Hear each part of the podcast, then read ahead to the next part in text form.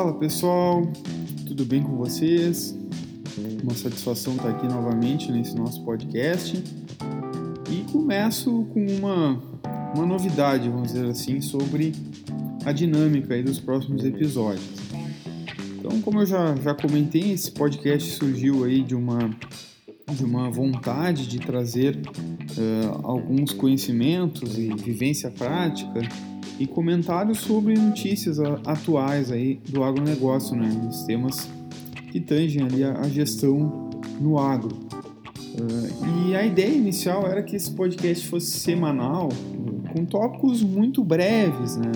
Episódios mais curtos. E no desenrolar, né, como tudo são experiências, eu acabei trazendo alguns temas mais complexos ali, né, e mais robustos. Eu comecei a perceber que uh, alguns assuntos ali mais densos, como as vantagens da, da, e, os, e os riscos envolvidos na criação da holding, aquela discussão sobre o ITBI também, que é, que é bem recente, uh, esses episódios mais densos, né, além de maiores, eles acabavam repercutindo por mais tempo. Ou seja, eu estava ainda recebendo questionamentos, conversando sobre um episódio e já pensando na gravação do, do próximo. Então a, a gente ainda não tinha esgotado a, a, todo aquele, aquele assunto, né? tinha muito mais ainda a ser tratado e já estava pensando num próximo episódio. Né? Então a ideia agora é que esse, esse podcast fique quinzenal porque são episódios realmente maiores, né? Todos eles foram mais do que os 15 minutos que eu imaginava no início, né? Porque eu acabei me empolgando falando.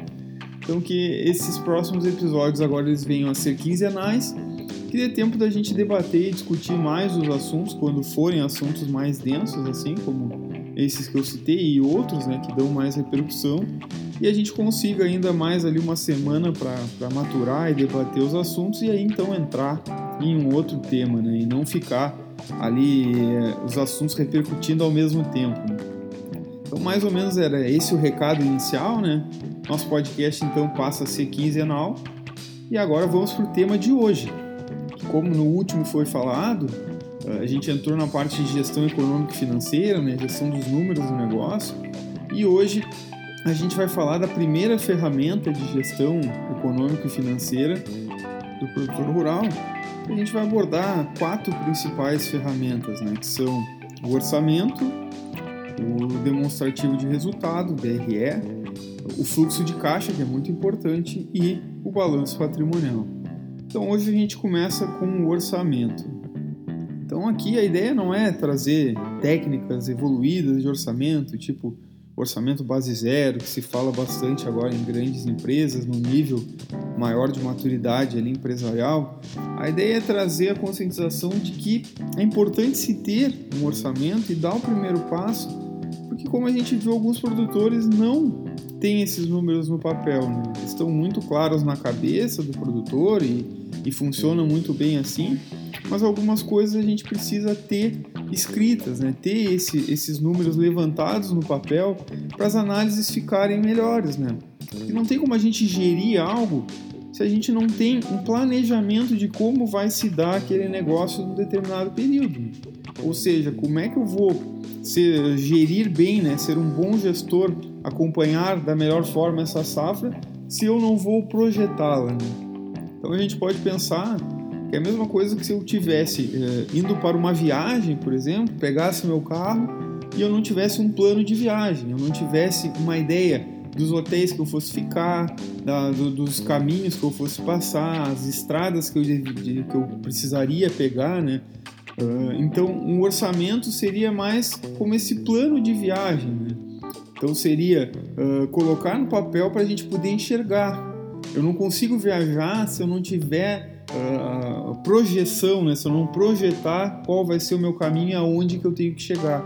Da mesma forma que eu não consigo gerir um negócio se eu não tiver um ponto de partida que me dá uma visão para frente, né? me dá um plano de como que eu vou chegar e aonde que eu vou chegar. Então, o orçamento é esse ponto de partida. Então, a, a lógica de hoje é trazer isso, né? Por que, que o produtor precisa colocar no papel todos aqueles gastos que ele tem todas aquelas uh, a estimativa de receita para aquela safra para ele poder conseguir uh, tocar o negócio né, da melhor forma e tomar as melhores decisões, porque se ele tem os números projetados, né, se ele tem uma ideia do que vai acontecer no papel, ele consegue uh, tomar decisões mais assertivas. Então, quando a gente fala de orçamento aqui, é o ponto de partida para qualquer controle de gestor. Então, ele é um cálculo estimado né, de quanto vai custar para produzir uma determinada safra e qual é o faturamento que eu espero. Então, pessoal, são projeções, né? são expectativas, né? não, não são números exatos, né? são ideias, né? o que eu imagino que vou ter de custo para produzir determinada safra e o resultado, né? o faturamento e logo o resultado que eu espero para essa safra. Então, para eu conseguir ter um orçamento, eu preciso colocar no papel e sem medo de errar, né? Porque esse é uma das coisas que mais, mais impede eh, de, de, um produtor e qualquer empresário começar a fazer um orçamento, né? É por onde eu começo, né? Eh, qual, como eu vou saber realmente os custos que eu vou ter na minha safra? Então, por não ter um número totalmente correto, né? Eu acabo não fazendo esse orçamento e aí eu vou indo para uh, entrando na safra lá, mais ou menos na cabeça quanto que eu vou gastar, acaba que alguns custos passam muito do, do volume uh, ideal e eu não me dou conta, né? Porque eu não tinha isso pensado antes. Mas a gente tem que pensar que para colocar isso no papel, né, esse orçamento de quanto que eu vou gastar, quanto mais ou menos será é a produtividade estimada né, na minha área e quanto é o preço médio que eu acredito que vou ter lá na venda na frente, né? Para colocar isso tudo no papel, eh, eu não posso ter medo de errar, né? Então eu tenho que realmente parar e pensar quanto mais ou menos eu acho. Ah, é meu primeiro orçamento, eu nunca fiz um orçamento. Eh, eu posso ter alguma coisa, alguma ideia da safra passada e aí eu vou colocar no papel ali eh, com uma valorização, né, mais ou menos ali, não precisa também ser um expert de mercado, é simplesmente colocar alguma valorização para a gente ter o nosso ponto de partida, né, começar a trabalhar com esse orçamento e analisar esses números planejados. Né. E se eu já tenho algo, já uma contabilidade, eu tenho alguma uh, planilha de Excel que eu já fazia esses controles, né, seja um controle de caixa que eu sei mais ou menos quanto eu gastei por rúbrica, né, ou seja, por tipo de despesa, o, o custo, eu também posso pegar esses valores que eu já tenho e colocar ali um percentual. Se eu não tenho nem ideia é, e, e, eu vou fazendo aquele orçamento que eu comentei no último episódio, né, que na verdade ele é um orçamento inverso, né, que eu vou parto da premissa de quanto o banco me libera de dinheiro e aí eu vou atrás então do, do, do, do quanto ele me libera e eu faço a minha safra de acordo com o dinheiro que eu tenho que é algo que hoje a gente tem financiamento fácil, né, que possibilita, né, relativamente fácil. A gente sabe que está uh, ah, complicando cada ano mais, né, para se conseguir esses financiamentos. Agora se fala muito em, processo de governança, cada vez mais os bancos estão exigindo uma melhoria nos processos de governança, né, profissionalização para liberação do crédito, a gente vê também, em casos mais extremos, solicitações de, de balanço auditado de produtores rurais pessoa física para liberar uh, volumes maiores de crédito. Então, claro que os juros também estão aumentando, tudo isso está dificultando o financiamento, mas ele ainda é relativamente fácil. Né? Fácil até não, não, não seria a melhor palavra, né? porque também, na maioria dos casos, acaba dando a tua área em garantia, tem várias, vários poréns ali, né? Mas, enfim, isso ainda é uma realidade né? do, do meio rural. E aí isso favorece esse ambiente que eu falei do produtor ter o dinheiro e saber, então, quanto que ele vai ter de dinheiro nesse ano e a partir dali que ele faz né, as suas compras sem um plano, né? Sem um plano de, de como vai ser, né? O plano, o roteiro de viagem, como eu falei ali naquela analogia inicial, né? Voltando, então, se esse produtor nunca fez um orçamento, se ele não sabe de onde começar, não tem uma base, realmente ele só pegava o dinheiro e ia fazendo as compras que, julgava necessário, que hoje em dia o nível de profissionalização aumentou muito, mas a gente sabe que alguns casos ainda acontecem. Nesse caso ainda há como procurar, né? Todo produtor sabe, né? Isso pelo menos há um planejamento, né? Não tem como ser diferente. Quantos hectares que ele vai plantar cada safra de cada determinada cultura, né? Então, há como ir atrás né, de empresas especializadas, né, de consultoria que tenham alguns números ali comparativos da, da região de custos médios, né, de quanto uh, custa cada uh, rúbrica ali, né, cada desembolso, qual é o custo médio por hectare da região. E aí, claro que vai variar muito de, de produtor para produtor, mas para dar o ponto de partida ele precisa ter também alguma referência, né? Se ele não tem ali eh, na cabeça, por mais que possa errar, né? Como eu já falei, o orçamento tem que, que tentar e vai errar no primeiro ano, mas tem que dar o, o, o pontapé inicial, né? Uh, porque aí no segundo ano tu já vai saber aonde que tu errou, né? E tu vai errar menos. E aí até que tu vai atingir um nível ali de maturidade que vai ter o feeling que, que o orçamento vai estar realmente muito próximo da realidade, mas tem que dar o ponto de partida. E outra forma, né, além do, das empresas privadas aí que, que podem ceder né, esse, esses números ao, ao, produtor, também existem ali os números oficiais que, que a Secretaria de Agricultura dos estados fornece, que a Conab também tem alguns levantamentos que, claro, são, são, são bem gerais, né? E, então variam muito e, e, e, e podem ter distorções, mas uh, são números para a gente dar um primeiro passo. Né? Quando não se tem nem ideia, uh, esses números oficiais também servem para dar um primeiro passo. E aí na concretização, pelo menos a gente vê se a gente está muito fora do mercado, né, no comparativo. E aí consegue também uh, trabalhar com esses números, né, ver ali o que, que se errou e aonde foi mais errou, né, para no ano seguinte a gente já ter um orçamento bem mais ajustado, né, bem mais preciso. Então essas são uh, formas básicas ali de, de, como conseguir os números, que é uma das maiores dores ali que eu vejo quando, quando eu atendo algum produtor que não tem um orçamento, né?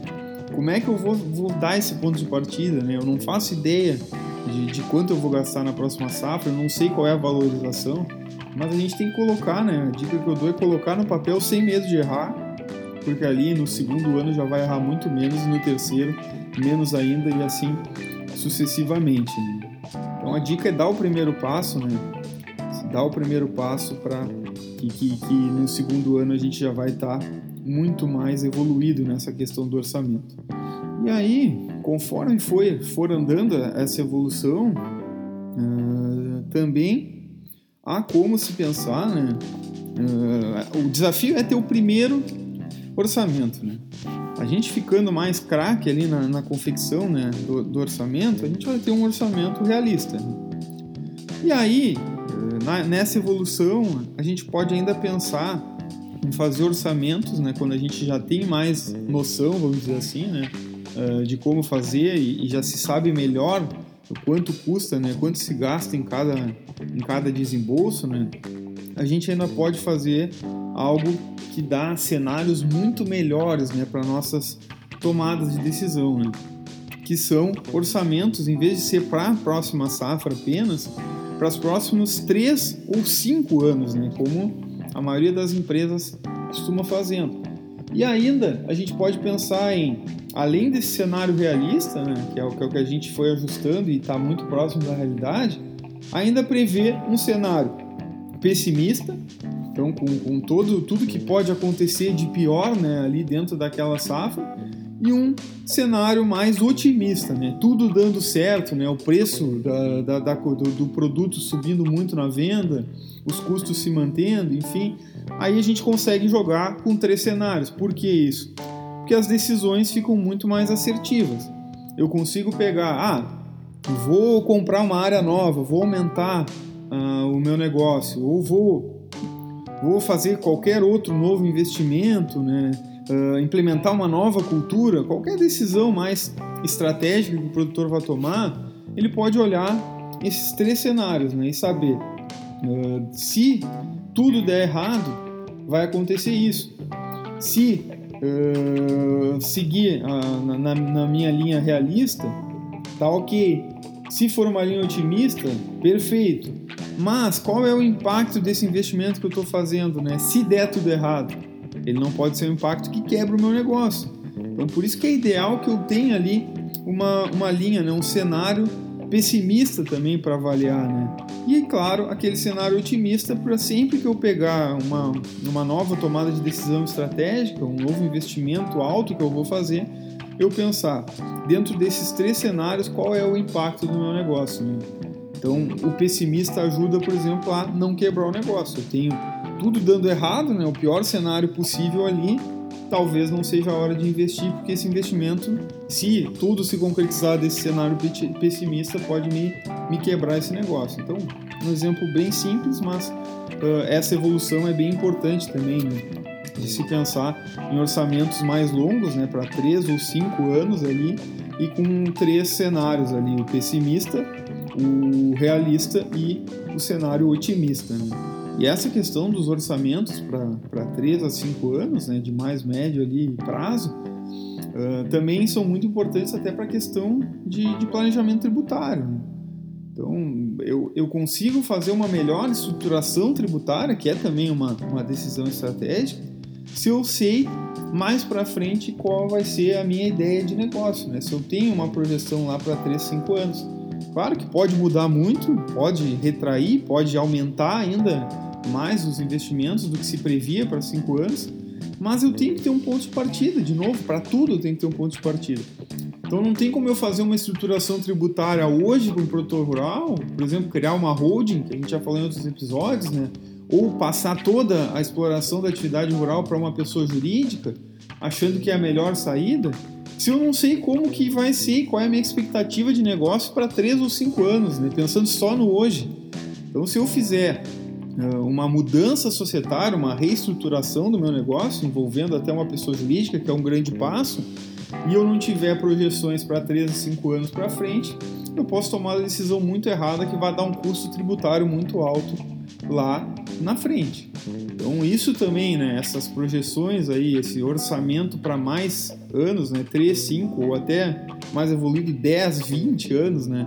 Quanto mais para frente eu conseguir visualizar o caminho, né, na minha rota ali de viagem, uh, mais assertivas sempre vão ser as decisões. Né? E aí nessa mesma linha, a gente entra no, no, no, nos pontos ali que o orçamento realmente inicia as ferramentas de gestão. Por quê? Porque quando eu vou acompanhar o fluxo de caixa, que vai ser, uh, a gente vai ver um episódio sobre ele mais à frente, né? Uh, no fluxo de caixa é extremamente importante que eu consiga comparar uh, o meu fluxo de caixa projetado, né, as minhas projeções de, de, de, pagamentos e de recebimentos com aquelas que eu realmente consolidei e recebi né, e, e paguei. Por quê? Porque eu só consigo ter uma efetividade ali na, na utilização da ferramenta fluxo de caixa se eu tiver as projeções de quais são os momentos que eu vou ter que ter os maiores desembolsos. E quais são os momentos que eu vou precisar tomar um crédito, por exemplo, porque as minhas entradas de receita vão demorar a chegar. Tudo isso eu só vou conseguir usar essa ferramenta do fluxo de caixa se eu tiver feito um orçamento. Porque se eu não fiz o orçamento, se eu não planejei, se eu não tenho o orçado, eu não consigo comparar com o realizado e o meu fluxo de caixa acaba sendo apenas uma planilha de caixa que entra e sai dinheiro sem eu conseguir visualizar ali os cenários. Então, sem um orçamento, o meu fluxo de caixa já não é o mesmo.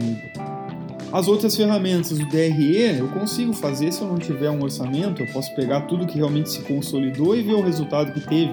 Mas se eu tenho um orçamento, eu já faço um, um DRE, né, um resultado projetado, eu já tenho a projeção de qual vai ser o meu resultado. E aí eu consigo tomar decisões antes de fechar a safra, já imaginando qual vai ser o meu resultado lá na frente. Então, o balanço patrimonial da mesma forma.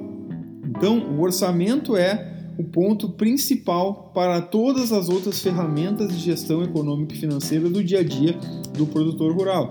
E é uma das ferramentas mais simples de se fazer, né? Basta o produtor dar esse primeiro passo. Aí, ah, como que eu posso fazer esse orçamento? Né?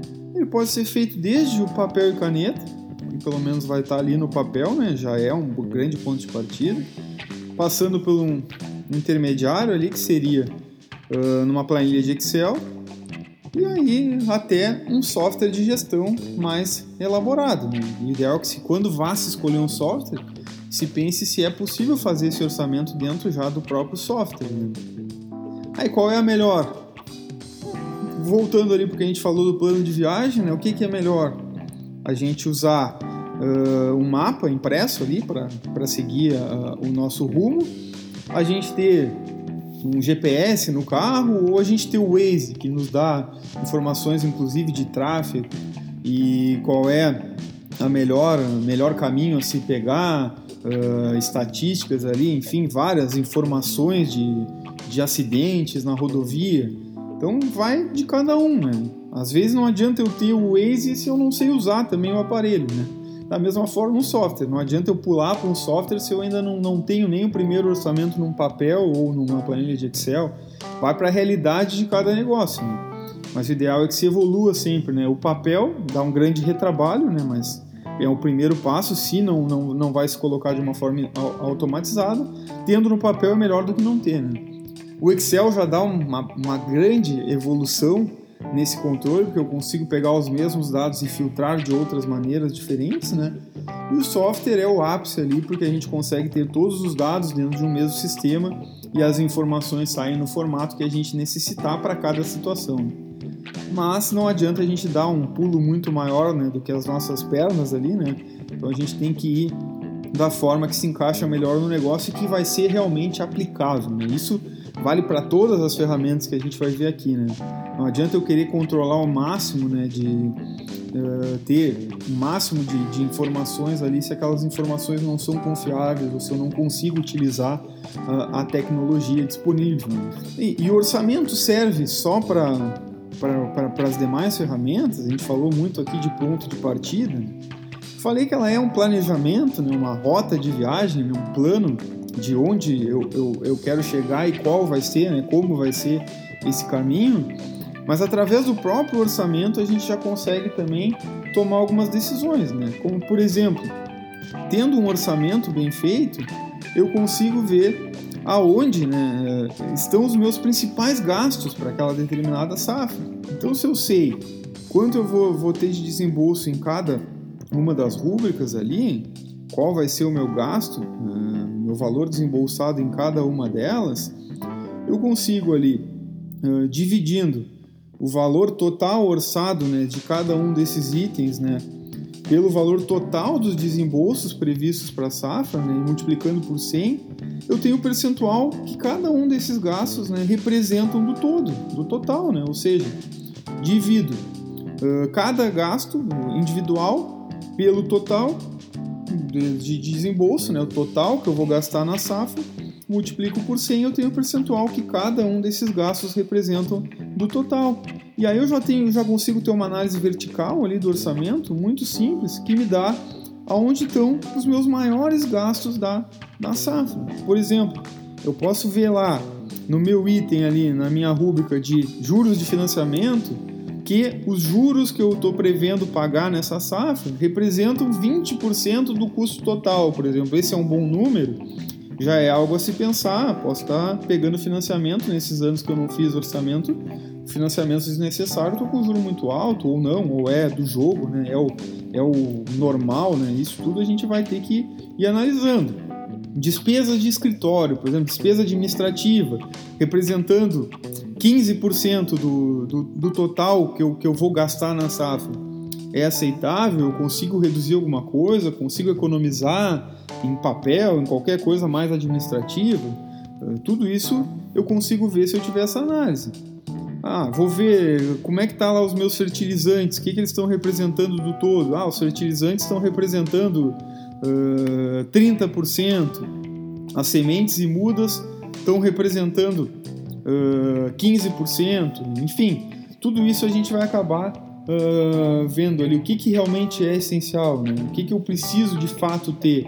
Eu preciso, não consigo plantar sem fertilizante, eu não consigo plantar sem ter, né? Não consigo ter uma produtividade boa sem ter esse fertilizante, sem ter as sementes, sem ter as mudas. Então essas são essenciais, mas será que eu tô, tô, tô comprando bem? Será que, que esses percentuais estão dentro de, de acordo com, com o mercado? Será que eu não consigo negociar melhor com esses, com esses fornecedores, com essas empresas. Então, se eu consigo visualizar esse painel aqui, visualizar esse plano de viagem, fica muito mais fácil discutir, uh, conversar com outros produtores para ver qual, quanto mais ou menos estão gastando com determinadas rúbricas aqui e aí partir para outras decisões, né? Ou trocar ali o fornecedor dos insumos, ou tentar comprar um pouco mais para já garantir para a safra seguinte, para ter um, um desconto.